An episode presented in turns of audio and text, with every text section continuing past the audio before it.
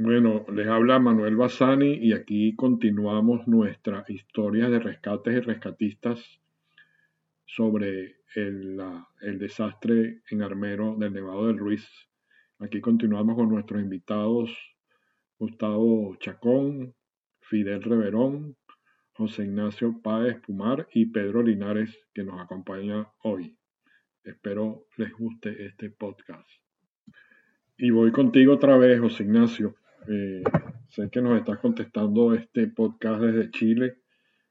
Eh, y la próxima pregunta eh, sería, cuando durante ese vuelo que hicieron de Caracas a Bogotá, ¿te sentías preparado para afrontar una emergencia de esta magnitud?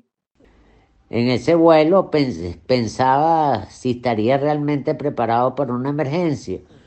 Pero bueno, uno piensa que tiene los conocimientos, que vas a ayudar gente y la adrenalina en cierta forma te tiene millón. De todas maneras, eso transcurrió muy, muy rápido porque ese día realmente fue una locura. Aquí tenemos también a Pedro Linares, miembro del Grupo Rescate Venezuela y, también participó en esta misión en Armero. Eh, Pedro es también eh, de la promoción del grupo de 1982, o sea que no tenía muchos años de graduado de rescatista, o sea, solo tres. Pedro, eh, cuéntanos cómo era un día de trabajo en Armero. ¿Qué hacían? ¿A qué horas empezaban? ¿Cómo se movilizaban? ¿Dónde durmieron? Bueno, Manuel, realmente en, en, esa emergencia no había ningún día igual al otro, ¿no? De hecho, nosotros cuando llegamos, salimos aquí de Maiquetía hacia Bogotá, inmediatamente tomamos un vuelo en, en un avión de la, de la Royal Air Force directo a Palanquero, que era una base militar que era la que se estaba utilizando para las operaciones. De ahí hicimos unas coordinaciones y salimos en un Black Hawk americano hacia Leria, que era el centro, el centro de comando de todo el desastre. Inclusive llegamos a pasar a sobrevolar Armero y ya nos dimos una idea de cómo era la tragedia, ¿no? Era muy grande. Eh, apenas llegamos a, a Lérida, hicimos coordinaciones con el, con el ejército colombiano y con la protección civil colombiana, que eran las que estaban a cargo de todo. Y bueno, eh, hicimos un grupo de búsqueda, nos mandaron a cuatro personas del, del Víctor y a un, a un representante del, del, Servicio Forestal inglés que se apareció por allá, que era un experto en, en desastres internacionales. Y entonces, bueno, básicamente fue nuestra guía. Fuimos a hacer una búsqueda, una búsqueda en el pueblo y bueno, esa primera noche dormimos en Armero, por cierto, muy preocupados porque escuchábamos las erupciones del volcán y bueno, nos decían por radio que, que estuviéramos preparados para cualquier cosa. El resto de los días, pues básicamente cuando regresamos de las operaciones nos, nos bañábamos en, en, llegando a dormir en una cisterna y eh, dormíamos en unas carpas que nosotros mismos llevamos con nuestro saco de dormir. Eh, queríamos hacer lo más autónomos posible, ya que nos habían dicho que, bueno, mientras menos molestáramos era mejor. Y bueno, nos hicimos un mercado y de que, bueno, espagueti, arroz, atunes, sardinas, y nosotros mismos nos cocinamos, inclusive llevamos nuestras propias cocinitas. Eh, ya después, como el tercer día, cuando llegamos de, de las operaciones de armero, una señora nos vio nos vio, bueno, bañándonos y eso, y nos preguntó que, dónde comíamos nosotros, cómo hacíamos para, para dormir. Y nos dijo, bueno, yo le, le, dijimos, mira, estamos en una esquinita por allá del centro de operaciones. Nos dijo que no, que, que toda la noche nos íbamos a ir para su casa a comer allá, que bueno, que con mucho gusto nos iban a atender por allá, que no era posible que nosotros estuviéramos en eso. Entonces, bueno, todas las noches íbamos a lavar la ropa para allá, ellos nos la lavaban mientras que cenábamos entonces, claro, fue de mucha ayuda para nosotros. El resto de los grupos internacionales, evidentemente, eran grupos de tareas formales grandes y eran autónomos en ese caso. Nosotros, pues, éramos, bueno, pues cinco voluntarios que no teníamos, no teníamos mayores recursos. Entonces, esa ayuda fue, digamos, primordial para nosotros. Y Pedro, se, se decía que en la zona solo se podía llegar en helicóptero por la cantidad de lodo. No había agua potable ni facilidades. ¿Qué acciones tomaron ustedes para mantenerse saludables? Sí, Manuel, realmente prácticamente todo el transporte que se hacía en la zona a través de los helicópteros. Eh, el barro era tan, digamos, tan suave y tan alto que ningún vehículo podía circular cerca de, la parte de Armero, en la zona de desastre. Entonces, bueno, había una gran cantidad de helicópteros, bueno, de todas partes había evidentemente helicópteros militares colombianos, había helicópteros franceses, ingleses, americanos, gran cantidad de helicópteros americanos y bueno, y muchos helicópteros privados también eh, para atender la emergencia. Eh, a nosotros nos asignaron en un principio un helicóptero que era de la Presidencia de la República, que creo que era un OH o un 212. Y bueno, en principio siempre lo usamos y nos dejaban y nos, y nos sacaban de ahí en ese mismo helicóptero o en el que pudiéramos utilizar. En la parte de salud, bueno, este, apenas llegamos la primera, la primer día que llegamos a, Armero, que era, digamos, una zona bastante difícil, pues ahí una enfermera nos, nos vacunó con la toxoide tetánico. No estábamos muy convencidos acerca de eso porque, bueno, lo veamos un poco insalubre, pero bueno, la muchacha hizo tanta insistencia que nos no vacunó. Eh, por otro lado, como había gran cantidad de cadáveres en la zona, impresionante, por cualquier parte que tú te movías había cadáveres. Eh, sobre los árboles, en las calles, dentro de las casas, no había sitio donde tú vieras que no habría cadáveres. Entonces en ese momento nos conseguimos con un médico colombiano que había tenido su familia ahí afectada y bueno, él estaba en busca y tratando de ayudar en lo que sea. Nos recomendó que utilizáramos una medida, digamos, un poco ortodoxa, pero bueno, era utilizar eh, unas botellitas de aguardiente que se conseguía en el pueblo porque estaban los locales abiertos, habían quedado las puertas abiertas.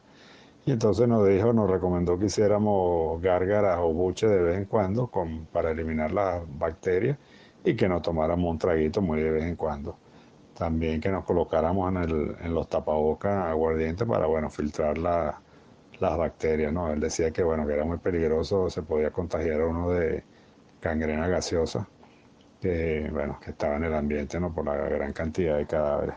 Sí, también como medida profilaxia de salud, este, cada vez que llegamos de, de la zona de desastre, eh, había una cisterna grande donde todo el mundo tenía obligatoriamente que bañarse con jabón desinfectante champú tipo Povidine. Y bueno, lavamos los uniformes ahí y, bueno, y nos bañamos. Eso era obligatorio para toda la gente que llegara de la, de la zona de desastre. Voy contigo otra vez, Gustavo. Gustavo Chacón. Eh, sé que rescataron a una persona del barro con vida. Cuéntanos cómo fue ese rescate. Es correcto. Parte de nuestras misiones durante esa emergencia eran efectuar vuelos de reconocimiento en la zona, buscando personas que solicitaban ayuda, entregar agua, entregar comida. Para tales labores teníamos asignado el helicóptero presidencial, era un UH. Realizábamos también inspecciones en las laderas y recorridos en las calles que permanecían todavía despejadas del, del lodo. En esos recorridos llevábamos pitos que los sonábamos constantemente y gritábamos. En una de esas salidas escuchábamos una persona pidiendo auxilio, un señor de mediana edad atrapado en su casa, casi tapiado, con el lodo hasta, los, hasta el cuello. Eso debió ser como el segundo día de haber llegado a Armero, más o menos. Organizamos grupos de trabajo para, para excavar alrededor de la víctima y una cadeneta que hacíamos para sacar el lodo y el barro que, lo tenía obstruido. Logramos extraer a la persona, afortunadamente estaba bastante estable, sin embargo lo estabilizamos con el auxilio médico de emergencia y se procedió a la evacuación aeromédica, con helicópteros que teníamos asignados ahí para, para esas labores. De alguna manera esa fue una de las mayores recompensas y satisfacciones que, tuvimos en, en esta en esta emergencia, pues, que fue salvar una vida. Básicamente ese fue el trabajo nuestro. Cuéntanos ahora tú, Pedro, ¿cómo fue ese rescate de esa persona en el, en el pantano? Bueno, el rescate que hicimos el segundo día en que estuvimos allá, eh, realmente comenzó la noche antes con unas coordinaciones entre los grupos que nos encontramos allá, unos grupos de comandos ecuatorianos, eh, algunos colombianos, un rescatista de la Cruz Roja alemana, bueno, pues coordinamos que íbamos a, a comenzar una búsqueda desde temprano en la madrugada, ya que a esa hora pues hay muy poco ruido porque no vuelan los helicópteros, no hay maquinaria actuando y normalmente con el fresco de la mañana es que los sobrevivientes suelen despertarse. Entonces, bueno, comenzamos a hacer la búsqueda, nos dividimos en grupos y quedamos que, bueno, que si se conseguía algo, bueno, se iba a hacer una señal con tres pitos. Efectivamente, bueno, al poco tiempo que empezamos, prácticamente al, menos de una hora, eh, uno de los grupos hizo las señales con el pito y bueno, efectivamente habían conseguido al sobreviviente. Nos desplazamos todos hacia allá, éramos aproximadamente unas 20 personas y bueno, eh, conseguimos a la persona que estaba ya atrapada. El señor estaba, tenía aproximadamente 7 días ahí, eh, estaba rodeado de cadáveres, estaba bien, bien sepultado en el sitio donde estaba. E inclusive él nos comentó más adelante que él lo habían visto unos saqueadores días antes y bueno, simplemente pues lo dejaron ahí, lo abandonaron, no hicieron nada por él. Bueno, comenzamos a, a tratar de sacarlo ahí bien difícil porque estaba metido en un hueco de barro y escombros y cadáveres. Y bueno, entre todo, digamos, un trabajo muy arduo, muchísimo calor, muchísimo mal olor. Bueno, lo logramos sacar de allá y bueno, se improvisó una camilla y lo sacamos. Una de las cosas, digamos, que nos llamó mucho, digamos, y nos llenó mucho el, espíritu fue que él nos leía en el uniforme Grupo Rescate Venezuela y este, con una cara de agradecimiento inmensa nos agarraba las manos y nos decía Venezuela, Venezuela. Y bueno, eso nos, nos llenaba de, digamos, de fuerza para seguir con el rescate. Bueno, y esa fue una de, las cosas, digamos, que más nos llenó a nosotros como rescatistas allá, realmente haber ayudado a salvar la vida de una persona. Y Fidel, vuelvo contigo.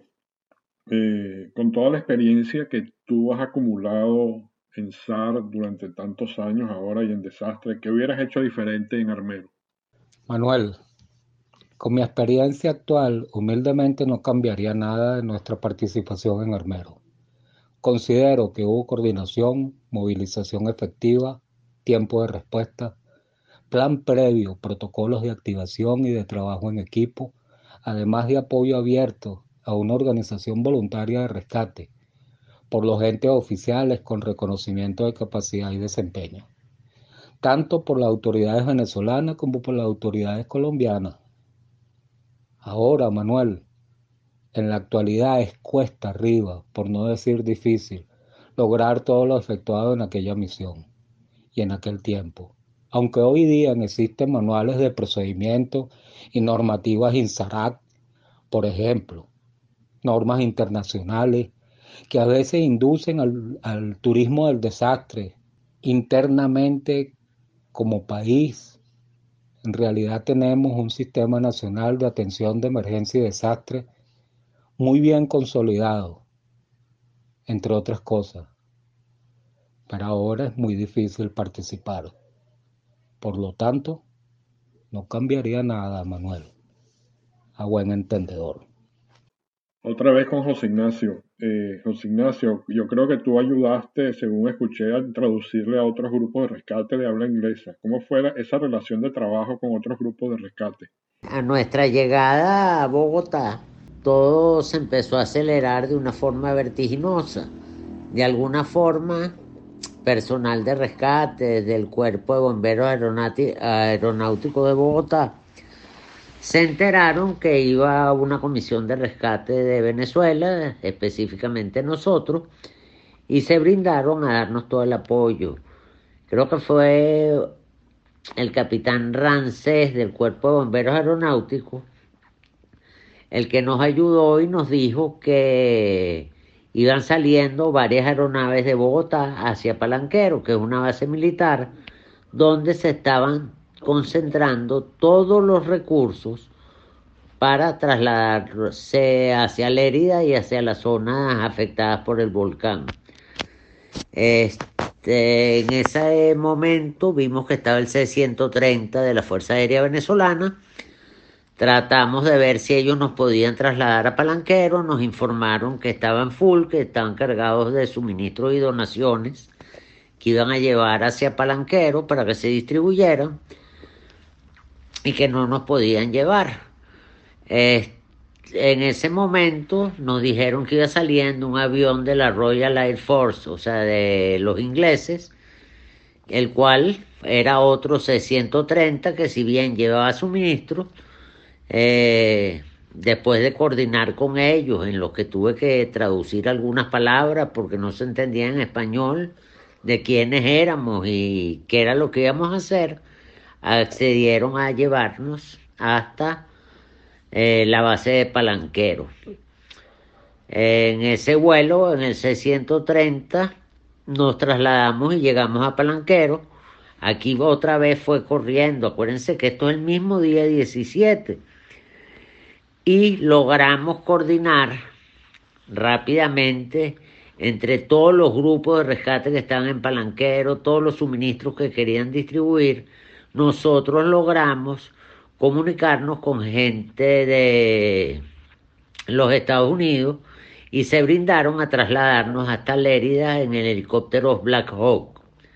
El vuelo a Lérida no me acuerdo cuánto tiempo era, pero era relativamente cerca y llegamos con los Black Hawk de, del gobierno de los Estados Unidos.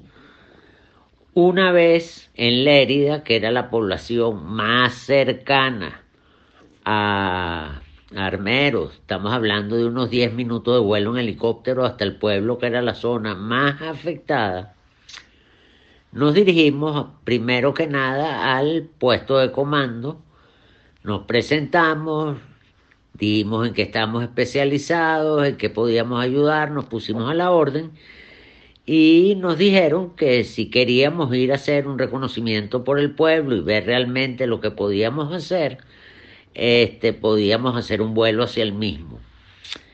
En esta oportunidad se quedó William Pedrón como coordinador en escena y los otros cuatro tomamos un helicóptero 212 del gobierno colombiano, uno de los helicópteros presidenciales, de hecho estaba hasta alfombrado, y ese helicóptero fue el que nos trasladó hasta Armero. Nos dejaron cercanos a las únicas dos calles del pueblo que habían quedado despejadas para que hiciéramos un reconocimiento. Te estoy hablando sobre el 17, ya muy tarde. Debe haber sido cinco y media, seis de la tarde. Ahorita viéndolo en retrospectiva, creo que fue un error entrar así, porque esa noche no es la más agradable que pasó ninguno de nosotros. Pero bueno, eso se los explico en un ratico. Apenas llegamos y bajamos a tierra, nos dimos, eh, bueno, nos quedamos en el techo de una de las casas pero cuando nos íbamos a empezar a trasladar, tuvimos que bajar a tierra y vimos que era un lodazal, tipo arena movediza, que no te podías desplazar. Y de hecho unos tramos los tuvimos que hacer por los techos y otros caminando sobre láminas de zinc, la cual ibas poniendo una lámina delante de la otra y recogías la que dejabas atrás para no hundirte en el barro. Debemos haber durado unas dos horas hasta llegar a la calle despejada y en esa calle despejada tuvimos realmente mucha suerte, pues conseguimos un supermercado, un abastico más o menos surtido, en los que ya no había nadie y pudimos comer la primera comida después del sanduchito que nos habían dado en el avión, el vuelo de Caracas a Bogotá. En ese mismo supermercado nos dimos cuenta que había una escalera interna que te subía hacia la casa probablemente de los dueños. Entonces, bueno, había lencería, pudimos arreglar las camas y pasamos la noche ahí. Te comentaba que no era la mejor idea haberse quedado ahí porque estando en esa casa nosotros oíamos el rugir del volcán a lo lejos y siendo las dos únicas calles del pueblo que habían quedado despejadas, si llegaba a bajar otro alud de, de barro, de pantano, de sedimento, con seguridad nos iba a tapiar. Y tomando en cuenta lo que habíamos tardado en trasladarnos como tres cuadras para llegar a ese supermercado a través del barro, sabíamos que no nos íbamos a poder escapar de ahí. Yo particularmente, al pasar esa noche ahí, me juré internamente que más nunca me quedaba a dormir ahí, podía entrar en una labor de rescate en específico, pero teníamos que hacer mucho, pero mucho hincapié en que la hora de la tarde, cuando se suspendieran las actividades de rescate, nos sacaran de la escena con la luz del día. De alguna manera, pasamos esa noche y en cierta forma podríamos decir que fue providencial porque al día siguiente, al empezar la búsqueda y hacer recorridos en la zona afectada, nos juntamos con un grupo de ecuatorianos, de rescate ecuatorianos, que estaban también en labores de rescate. Nos conseguimos un señor que estaba atrapado entre los escombros de la casa y que estaba desde el día de la tragedia, se encontraba bastante deshidratado y nos costó muchísimo lograr liberarlo del pantano. O sea, eso fueron horas. Es lo que me hacía recordar cosas que había estado escuchando sobre Omaira Sánchez, que fue un caso súper famoso de esa tragedia, que estuvo batallando durante tres días y al final falleció antes de que la pudieran liberar de los escombros.